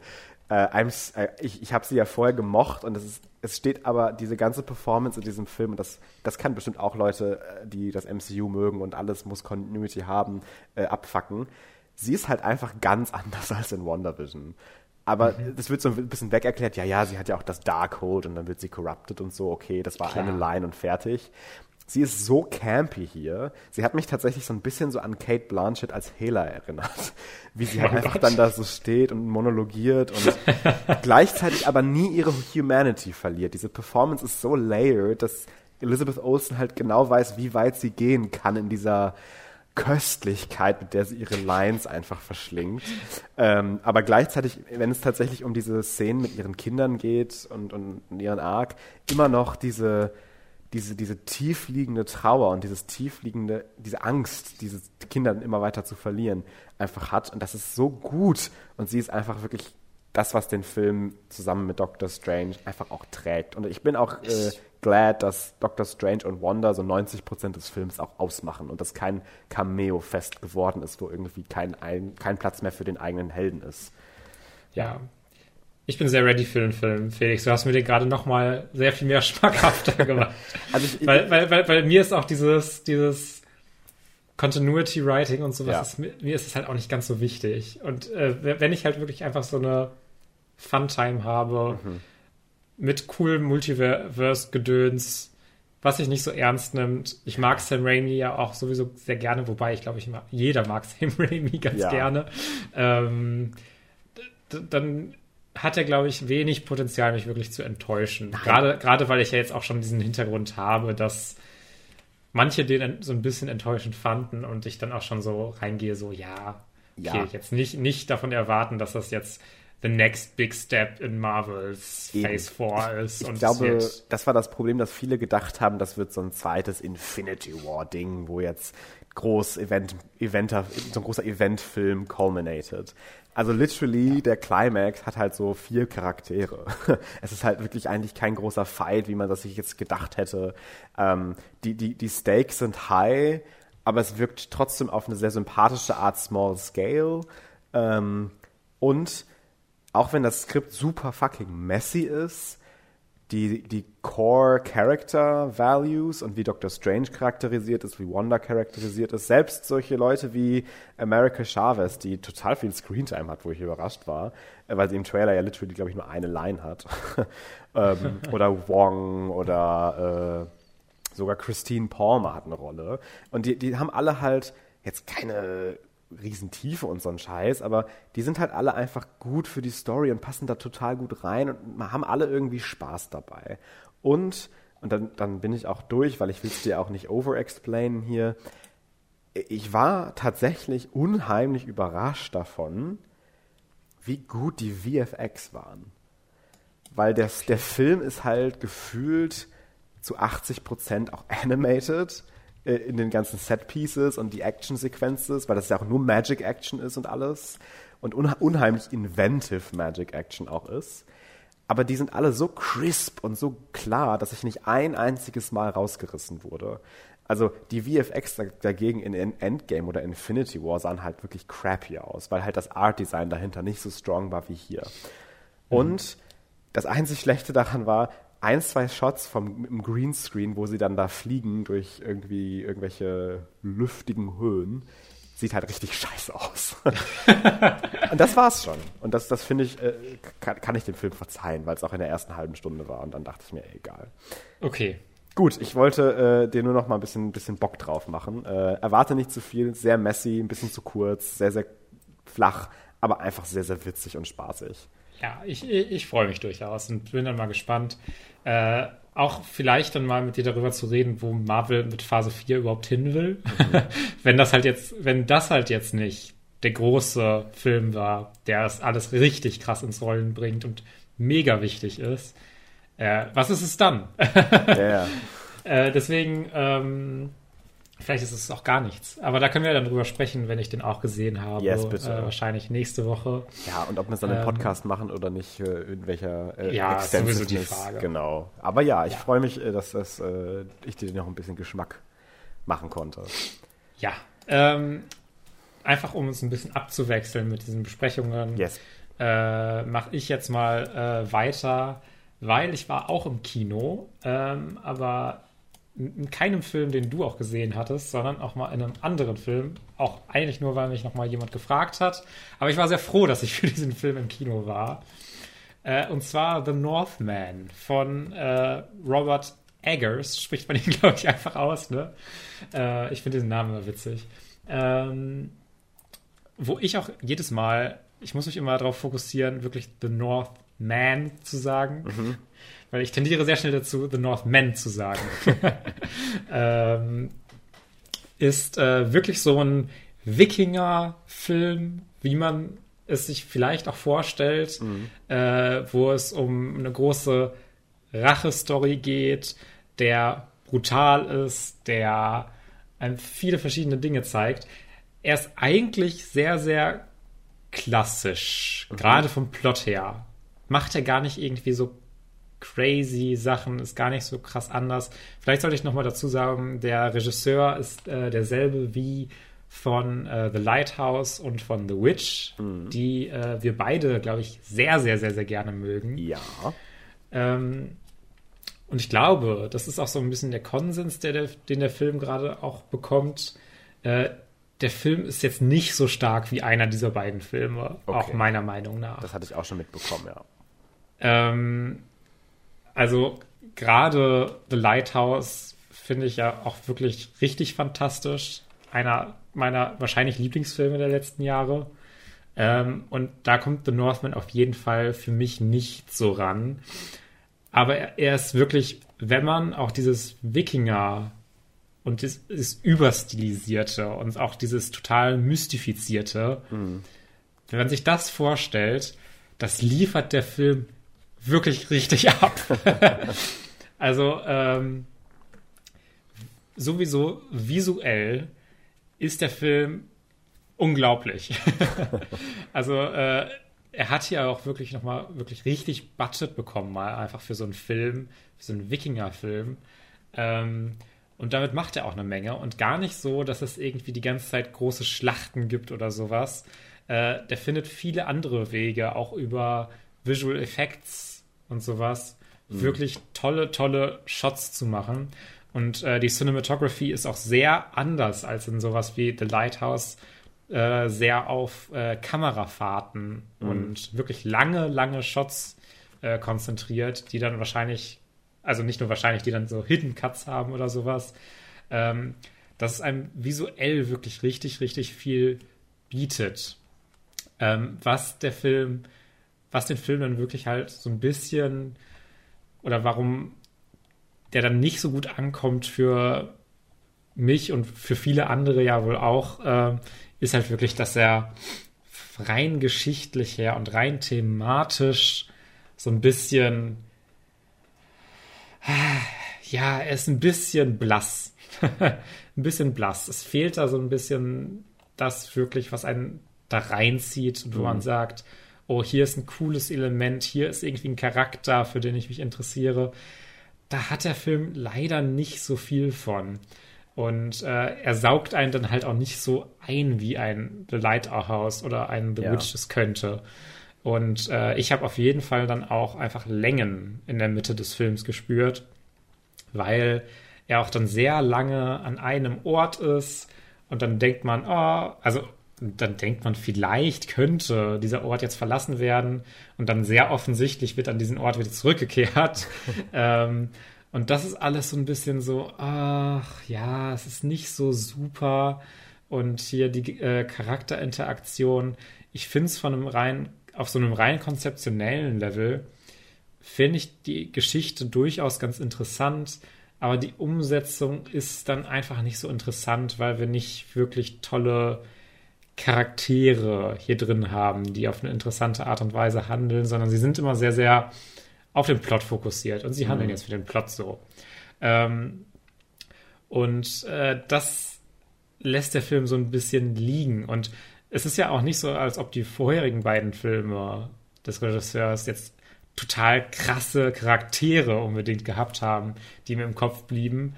Aber da passiert so viel mit diesen Figuren, so viel Interessantes. Und dieser um, The Northman hat, finde ich, so viel Zeit, wo dann eigentlich dann doch die Charaktere im Vordergrund stehen, aber die halt deren Charakterisierung irgendwie auf den Bierdeckel passt. und das, das ist halt so ein bisschen schade, wo er dann doch nochmal so ein bisschen den Fokus in eine Richtung lenkt, die ich dann auch nicht so, mit der ich dann nicht so viel Spaß habe und die ich so ein bisschen flach finde. Ja. Und dann springt der Film aber wieder in so eine Szene, wo ich mir denke, was ist das hier gerade? Das ist gerade gar nicht so ein Standardfilm, der so einen relativ normalen Wikinger-Plot hat, mhm. sondern es wird weird und äh, natürlich, es ist ein Robert Eggers-Film, natürlich muss gepupst werden. Also es bleibt gar nicht aus. Ähm, und äh, ja, also gerade, es lohnt sich auf jeden Fall, den Film für seine Bilder auch im Kino zu gucken. Aber ich glaube, dass es auch schnell dazu kommen kann, dass man von diesem Film etwas, ja, so ein bisschen gelangweilt ist zwischendurch und dass es auch okay ist, den sich dann doch zu Hause anzugucken, trotz dieser Bildgewalt, die der immer mal wieder auffährt weil äh, ich mich dann doch teilweise ein bisschen gefragt habe, ach, könnte man hier nicht noch ein bisschen besser das Ganze aufbauen, dass es wirklich interessant wird. Aber das ist so ein bisschen, ich hatte ein ähnliches Gefühl in manchen Teilen wie in The Green Knight. Nur, dass mhm. es in The Green Knight war es vielleicht noch mal extremer. Äh, aber The Green Knight wird ja auch total durchgefeiert und äh, wir sind da, glaube ich, eher so ein bisschen konträr zu. Ähm, aber äh, ja, es hat mich dann auf dieser Ebene nicht so packen können. Aber ich würde auf jeden Fall immer noch empfehlen, sich den anzugucken und äh, vor allem für die Bilder das auch durchaus im Kino zu machen, wenn ihr da irgendwie mhm. Lust drauf habt und irgendwie mit diesem Wikinger-Material äh, was anfangen könnt. Es wird halt auch sehr Fantasy-mäßig äh, dann dabei, äh, was immer wieder ganz coole Elemente sind. Äh, also schon so eine Empfehlung, aber auch sehr eingeschränkt. Okay. also äh, ich bin nicht total überzeugt, äh, auch wenn er immer wieder Elemente hat und auch ganze Sequenzen, die ich wirklich fantastisch finde. Mhm. aber das zieht sich dann halt leider nicht so durch diesen ganzen Film, sondern es sind ja immer mal wieder richtig hohe, hohe Highlights dabei, aber vieles, was ich dann auch sehr, sehr so, so hinnehme und etwas mittelmäßig finde. Was ich noch einmal kurz sagen möchte, bevor du noch was sagst, äh, die Performances sind aber, finde ich, durch die Bank weg sehr, sehr gut. okay. Ja, ich, ich hatte bei dem Trailer schon nicht so eine Connection gefühlt. Äh, ja. Und ich mochte ja auch The Witch sehr gerne und fand auch The Lighthouse mindestens interessant. äh, nein, der war auch natürlich irgendwie ganz toll. Ähm, dass ich auch jetzt bei dem Trailer mir auch irgendwie schon ein bisschen dachte, ja, okay, I get it, aber brauche ich jetzt nicht unbedingt im Kino. Ja. deswegen werde ich mir den wahrscheinlich irgendwann mal angucken, wenn er rauskommt und irgendwo streamt oder so. Aber ich, ich, ich glaube auch bei dir wird er auch wirklich nicht so gut ankommen. Okay. Also habe ich so ein Gefühl, äh, dass das ich glaube, das wird auch wieder so sehr dieses sein. Auch ab und zu sind hier immer ganz coole Sachen dabei. Die mhm. Shots sind schön. Aber ich glaube, bei dir gerade narrativ wird es, glaube ich, komplett durchfallen. Durchgefallen. Ja. Ähm, nee, aber ja, kann ich, kann ich mir dann auch vorstellen, zumindest auch nach dem, was ich so gesehen und gehört habe. Gut, dann kommen wir dann noch zu weiteren Filmen, die du geschaut hast. Ich, hab, ich war so busy. Äh, ähm, ja. Ja, ich, ich mache jetzt, glaube ich, mal mit dem zweiten Blockbuster weiter, damit ich nicht zwei Multiversumsfilme hintereinander bespreche. Ähm, und zwar, äh, weil ich äh, auch, glaube ich, eine ganz ähnliche Meinung zu dem Film habe, wie gerade zu Doctor Strange. und zwar war ich ja noch in Fantastic Beasts The Secrets of Dumbledore, Dumbledores Geheimnisse. Und auch da lässt sich das Ganze kurz und knapp zusammenfassen in ich hatte eine sehr gute Zeit und es war einfach unfassbar messy und hatte einfach von der Handlung, also wirklich nur mit Duct Tape zusammengehalten. Also es ist alles so voll und wild und jetzt kommt hier noch eine magische Kreatur, die jetzt den nächsten Zaubererkönig wählen muss. Aber nein, sie wurde getötet. Aber nein, doch, jetzt ist sie mit Nekromantie wieder am Leben. Und nein, jetzt ist sie wieder tot. Und aber es gibt ja auch noch andere Leute, die jetzt gefangen sind von irgendwelchen großen Krebsen, gefressen werden wollen. Und dann, ah nee, da gibt es ja auch noch den Sohn von Dumbledore, aber ist ja gar nicht der Sohn, aber irgendwie verwandt sind die trotzdem. Und aber der will jetzt aber auch Dumbledore töten. Aber Grindelwald gibt es ja auch noch, der will ja auch übrigens König werden. Aber äh, übrigens sind wir auch gerade im deutschen Sanktuar, äh, im deutschen Ministerium. Und ach, wir haben auch noch diesen Muggelcharakter. Und ah, wir haben übrigens eine neue Professorin, die jetzt eingeführt wurde. Ach, und übrigens, äh, Hast du schon gehört, dass diese eine böse ist? Müssen wir nicht daran erinnern, ne? Die ist am letzten Film böse geworden. So, und, ach, und so geht es den ganzen Film. Ähm, aber es war einfach sehr, sehr unterhaltsam dabei wenigstens. Und das war einfach Also für mich gut. hört sich das wie, wie der größte Albtraum an. Weil nee. ich war schon, ich war ja beim vorherigen Film so, was? ja, aber der vorherige Film war einfach generell disjointed und hatte auch irgendwie keinen roten Faden. Ja, ich glaube, er ist auch so generell disliked, oder? Ja, also, selbst bei Fans. Und ich fand ihn ja gar nicht mal so scheiße. Ne? Genau. Ich mochte den ja, ja einigermaßen auch. Aber The Secrets of Dumbledore hat wenigstens einen roten Faden, der sich da durchzieht. Das, das, oh. das ist alles drumherum wie in so einem Wirbelsturm, das alles irgendwie sich irgendwie drumherum versucht zu sortieren. Aber wir haben Point A und Point C und Point F und sowas. Und äh, das finde ich ja schon mal einigermaßen okay, dass man nicht ganz so lost wirkt, weil der Film einen ein bisschen mehr an die Hand nimmt und sagt, na, komm, wir gehen jetzt mal zum nächsten Plotpunkt. So. Und das ist nicht einfach so, du bist einfach nicht drin und ja, deal with this shit. Äh, es ist ein bisschen mehr erklärt. Ähm, und äh, was auch immer gut ist, Newt hat eine etwas reduced Rolle. Äh, ich habe ja nichts gegen Newt Scamander, aber ich habe was dagegen, dass Newt Scamander Valuable Screen Time von Daddy Dumbledore und Godlike Grindelwald äh, Ey, uns nimmt.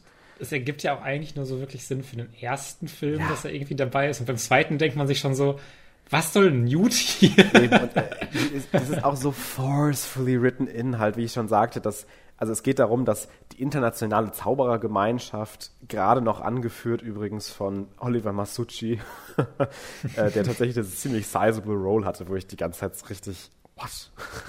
Why is he here? Ähm, gerade noch angeführt von dem deutschen äh, Minister for Magic, der natürlich auch insgeheim mit Grindelwald zusammenarbeitet, weil alle Deutsche waren ja früher auch böse und immer noch. Ähm, dass äh, ein, ein, neuer Anführer, eine neue Anführerin gewählt werden, äh, werden soll. Und Grindelwalds Meisterplan ist es nämlich, ich will nicht zu viel spoilern, ein, eine Kreatur voller Güte und voller Liebe zu nehmen, die nur gut ist und das Gute in Menschen sehen kann um sich dann damit durchzumogeln, dass er das dann irgendwie kontrolliert und dann vor sich verbeugen lässt, damit er König, äh, Chef wird, irgendwie Minister. Ja. Ah ja. Und das, das ist auch schon so stupid. Äh, und dass das aber dann irgendwie der Grund ist, warum Newt Scamander auf den Plan gerufen wird und so, das ist so hilarious eigentlich. dass äh, das so fucking reingeforst wird, warum wir ihn jetzt hier noch irgendwie einigermaßen warrantedly drin haben können. Ähm, mhm. Aber trotzdem hat der Film einfach so eine super sympathische Atmosphäre, finde ich. Also der ist halt ein bisschen mehr Family-Film als der letzte. Der letzte war ja dann doch schon sehr dieses düstere, nimmt sich sehr ernst, Blockbuster-mäßige, äh, ein bisschen Grindelwald, Nazi-mäßig und so. Äh, und dieser Film ist einfach sehr viel bunter, sehr viel netter, sehr viel lockerer. Der nimmt sich nicht ganz so ernst, hat einfach ein bisschen mehr lustige Sprüche zwischendrin, ist ein kleines bisschen aufgelockerter und hat einfach mit Jude Law und Mats Mikkelsen eine wirklich tolle Central Romance. Und ich war ja so ein bisschen worried, dass sie etwas zurückscheinen davor und dass alles so ein bisschen ambiguous gelassen wird, so wie auch in dem letzten Film. Literally die erste Szene ist schon I used to love you und solche Sachen. Äh, und äh, dann auch tatsächlich äh, mit einer sehr Chine äh, äh, Spine-Chilling Scene äh, tatsächlich auch am Ende der, der Kampf zwischen den beiden, der kurze, äh, wo sie dann diesen Blutschwur äh, zu brechen versuchen. Und äh, dann Grindelwald auch einfach sagt, ja, who's going to love you now that you chose me as your enemy? und, und solche ganzen Sachen. Es war wirklich einfach so zentral, dass ich auch gar nicht weiß, wie man das rauscutten soll. Das war ja auch so ein Ding, dass irgendwie die entschieden haben, das in, für andere Länder zu cutten, damit die das releasen. Ja, aber selbst wenn die das Wort gay jetzt rauscutten oder sowas oder I'm in love with you, die, da, die usen so viel Sexual Tension, die zwei. Es ist halt wirklich einfach die Central Romance und das Central Conflict, diese Toxic Relationship der beiden. Und das hat mir einfach sehr gut gefallen. I don't know, finde ich cool, dass sowas in großen Blockbustern auch dann da ist. Finde es halt scheiße, dass J.K. Rowling mit ihren anderen schrecklichen Aussagen das Ganze so trivialisiert wieder. So, dass ja, es ist, ist halt ein bisschen schlimm, dass das halt von J.K. Rowling auch mitgeschrieben ja, ist. Und das also ist nicht halt nur so mitgeschrieben, sogar eine ja. ziemlich große Rolle hat sie ja wohl auch als Drehbuchautor. Und das ist so eine komplizierte Situation, auf die ich gar nicht eingehen will, dass eine transphobe Frau die erste zentrale, gute Gay-Relationship in einem Major Big Blockbuster schreibt. Ach, keine Ahnung, will ich gar nicht. I don't even want to touch that with a stick. ähm, nein, aber um es kurz zu fassen, sehr unterhaltsam, sehr sympathisch, unfassbar messy, hat absolut gar keine Skriptqualitäten.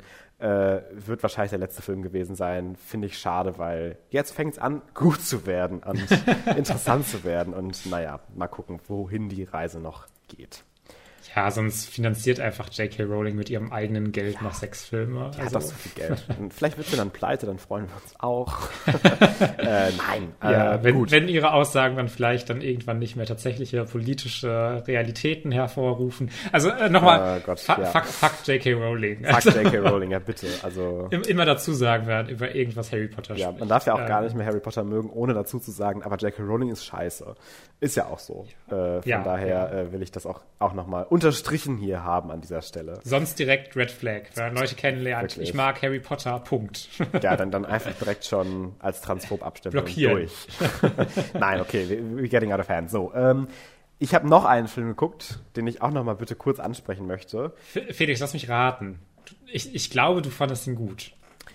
Everything, Everywhere, All at Once ist und ich, ah, ich finde, es ist so lame, das jetzt so zu sagen. Aber ja, es ist einer der besten Filme, die ich je gesehen habe. Ja, das ist, das, das ist immer so. Deswegen habe ich schon keinen Bock auf den Film, verstehst du? Ja, und.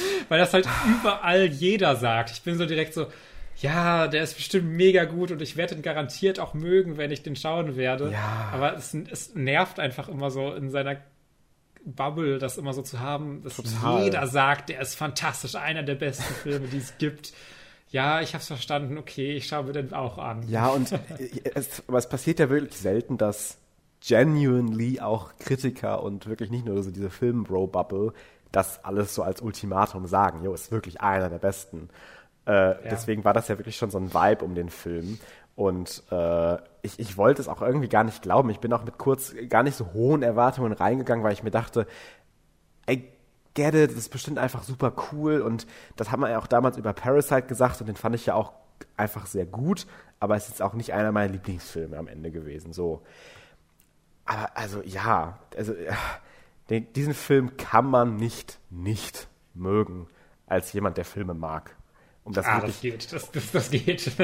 da musst du tief genug ins Internet gucken. Ja, nein, klar, aber ich meine jetzt so ganz allgemein gesagt, so gut, wenn ich das meinen Eltern zeige, weiß ich nicht, ob die damit viel anfangen können. Aber ich saß da mit, einem, mit dem Kumpel dann halt im Kino und wir haben halt innerhalb von einer zehnminütigen Sequenz am Ende gelacht, geweint, gejubelt, nochmal geweint. Und das alles in nur zehn Minuten und der ganze Film ist halt voll von solchen Momenten. Weil der Film es, es weiß, mit etablierter Weirdness Emotionen hervorzurufen. Und ich habe interessanterweise, um mich da jetzt auch nochmal so ein bisschen selbst zu beweihräuchern, am Ende mit meinem Kumpel darüber geredet, dass es einen Film gibt, der das auch super hinkriegt, und zwar Swiss Army Man. Und dann habe ich ihm so ein bisschen davon erzählt, wie der das so macht und dass es äh, total absurd ist erst, aber durch diese Absurdität hinterher dann auch Emotionen hervorgerufen werden und sowas bis er mir dann gestern Nacht noch einen Screenshot schickte. Yo, Bro, das ist vom gleichen Regisseur. und das wusste ich halt literally nicht. Ähm, und, das wusste ich auch noch nicht. Und äh, er bildet quasi auf das, was Swiss Army Man so fantastisch gemacht hat. Dieser emotionale Core, der davon getragen wird, dass wir in dieser Absurdität der ganzen Situation das Menschliche finden. Und mhm. das, das macht der Film, also it turns it up to A2000, nicht mal eine 11. Also es ist so extrem, dass ich, um das jetzt einfach mal out of context dir zu sagen, ich, ich hätte nicht gedacht, dass ich wegen eines tollwütigen Dachses irgendwann mal im Kino anfange zu weinen.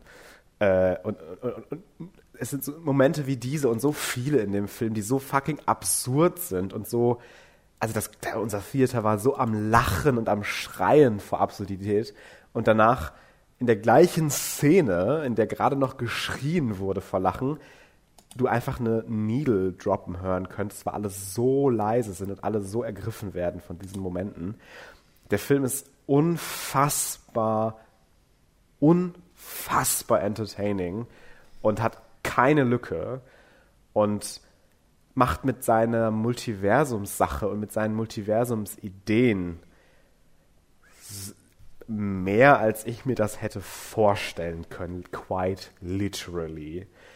Der Film ist nicht perfekt, einfach weil er ganz viel Exposition braucht am Anfang, damit es funktioniert. Aber fick doch Exposition. Also dafür so einen Film zu kriegen, der einen so berührt und dessen Message am Ende und, und, und dieser Closing, Closing Shot am Ende und ja, einen so mitreißt und quasi Dauergänsehaut bereitet in so vielen Momenten und auch visuell so inventive ist und von der Kamera so fucking geil und die Musik so gut funktioniert und fucking Michelle Yeoh einfach einen Oscar gewinnen sollte. Ich bin immer noch so ein bisschen flabbergasted und glaube, kann noch gar keine so ultimative Antwort darauf geben, ob das jetzt auch einer meiner Top 10 Lieblingsfilme aller Zeiten ist. Das finde ich auch mal schwierig zu sagen, nach, nachdem man ihn literally vor zwei Tagen geguckt hat. Da muss ich mir den auch auf jeden Fall noch mehrfach für angucken. Aber es ist definitiv ein Anwärter darauf. It's just that good. Ja, cool. ja. Also, äh, ja, ja, also ich konnte ja auch mit, also ich, ich mag Swiss Army Man ja auch richtig gerne. Ja, ist auch einer meiner Lieblingsfilme, ja. Ähm, ja, deswegen äh, hat sich dann vielleicht mein Interesse dann doch wieder ein bisschen mehr auch in die Richtung gelenkt, dass ich den auch ja. doch nochmal etwas dringender schauen möchte. Aber es war wirklich so, es, es, nervt mich meistens, wenn irgendwas so ja, ich kann das verstehen. total abgehypt wird und man denkt sich so, ja, ich sehe es gerade überall, ich mache es ja, ich, ich schaue es mir an. Aber äh, ich werde es, glaube ich, im Kino äh, nicht mehr, nicht mehr schaffen. Ja, ich glaube, der läuft ja, ich glaube, der läuft ja auch relativ gut im Kino. Also der braucht deine Karte gar nicht mehr. Der braucht meine Karte nicht, genau. Ja, er hat tatsächlich, ist glaube ich auf wirklich gutem Weg, der, ich glaube, erfolgreichste äh, so Indie-produced A24-Film zu werden nach Uncut Gems jetzt. Ah, ähm, ja. Das ist schon einfach cool. Und ja, ich will gar nicht so viel mehr dazu sagen. Wir sind jetzt auch schon lange am Laufen. Guckt euch den, wenn es irgendwie möglich ist, an, weil um so geiles Kino zu kriegen, was so fresh ist, was man noch nie vorher in seinem Leben gesehen hat, wirklich nicht, muss man solche Filme eben auch, ob jetzt im Kino oder hinterher irgendwie auf Blu-ray, was auch immer, unterstützen. Ja, okay. Äh, ich habe gerade übrigens äh, nochmal als Randnotiz ähm, zu äh, Fantastische Tierwesen gesehen. Ähm, Peter Simonischek ist in einer Szene zu sehen. Ich, oh mein Gott, ich habe vergessen, jetzt wo du es sagst, oh mein Gott, da müssen wir jetzt das Fass auch nochmal aufmachen. Ich saß im Kino ja. und ich dachte mir, der kommt mir so bekannt vor. und währenddessen dachte ich dann, das ist doch nicht Peter Simonicek, der macht doch jetzt nicht hier bei Fantastische Tierwesen. Das kann ich mir nicht vorstellen. Ne? Und dann, dann war ich so back and forth. Ist er das? Nein, das ist er nicht. Der, der sieht ja gar nicht so aus. Und jetzt, ha, ist er das? Obwohl, nee, jetzt wird er ja hier von so einem Viech gefressen. Nein, das ist nicht Peter Simonicek. Und dann habe ich mir vorgenommen, dass ich das nachgucke. Und ich habe es vergessen. Und jetzt sagst du mir, dass er das war. Das, das ist ja der, wild. Ja. Also der hat nicht mal, der ist nicht nur in der Szene zu sehen, also der hat literally so fünf, sechs Minuten Screentime tatsächlich und ist Part von, von einer Main Prison Breakout Scene. Also er ist halt der Prison Warden und also Applaus. hat literally eine Rolle. Ist ja crazy. Das ist, also das wusste ich halt wirklich gar nicht, oh mein fucking Gott. Hat ja, er nicht auch einen äh, Namen? Genau, Water, also einfach der Warden. Nicht auch so. einen Namen. ja, also ich finde es ja auch crazy, dass äh, die Regisseurin von Toni Erdmann immer noch keinen neuen Film directed hat. Das also wild, ja. Maren Ade, wenn es so ausspricht. Äh, ist immer noch 2016. Toni Erdmann ist ihr neuester Film. Sie hat als Produzentin wohl immer noch ein bisschen äh, dann Dinge gemacht im Filmbusiness, aber ich meine, ich glaube, wir wollen beide mhm. einen neuen Film von ihr gerne sehen, aber äh, das hat dann ja wahrscheinlich immer verschiedenste Gründe, warum das erstmal nicht passiert. Toni Erdmann ist sowieso einer der besten Filme aller Zeiten. Aber naja, äh, wir wiederholen uns mit solchen Aussagen in diesem Podcast. Äh, Sandra Hüller. Sandra Hüller. Ich, also um, um das mal, äh, um die Gelegenheit auch einmal zu äh, nutzen, um ihren Namen nochmal zu sagen. Ich glaube, das ist schon lange her. Das, äh, Und ist das nicht eine perfekte Überleitung für meine Hausaufgabe für dich? So, ah. jetzt haben wir's.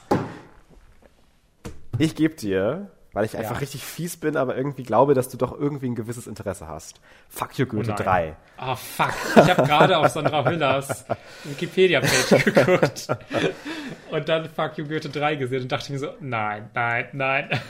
einfach nur für Sandra Hüller. Äh, du, du wirst delighted sein. Ich habe ja auch schon mal drüber geredet, wie, wie von einem anderen qualitativen Stern ihre Szenen dann sind und ihre Performance und das so witzig einfach anzuschauen ist, was für ein Kontrast das ist, wenn dann Danger da steht, so, ich hab mein Nabi nicht und sowas und dann sie dann einfach da ihre fucking Monologe reißt. Das ist so geil.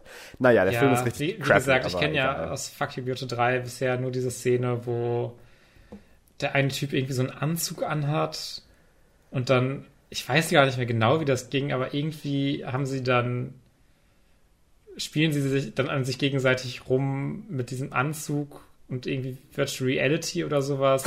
Ja. Also ich weiß es nicht mehr ganz genau. Es war so, es lief so im Fernsehen und ich war so, what is this?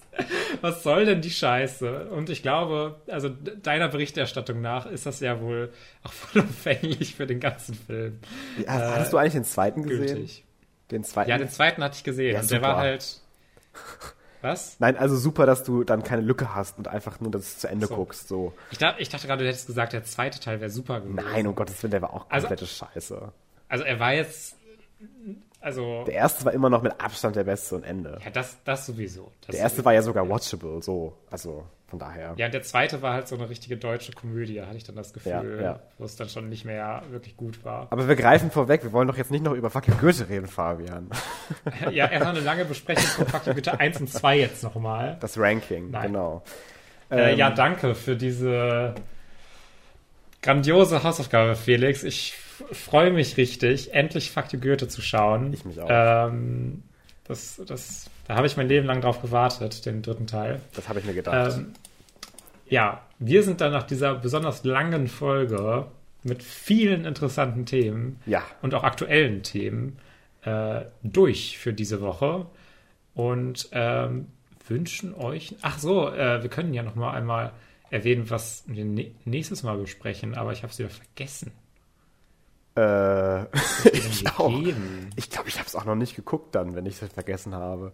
ähm, wir ich glaube, das auch, raus. Ich glaube, das war auch kein Film, der so unbedingt mega toll bei mir ankam. Ach, das war doch dieser komische, wo ich meine, da muss, da muss man, der so total brutal sei und wo man in, in, in der Mut für sein muss. Das Ach, The Nightingale habe ich ja, dir genau. gegeben. Ja, oh, ja, ja. ja ich war noch nicht äh, in der Mut.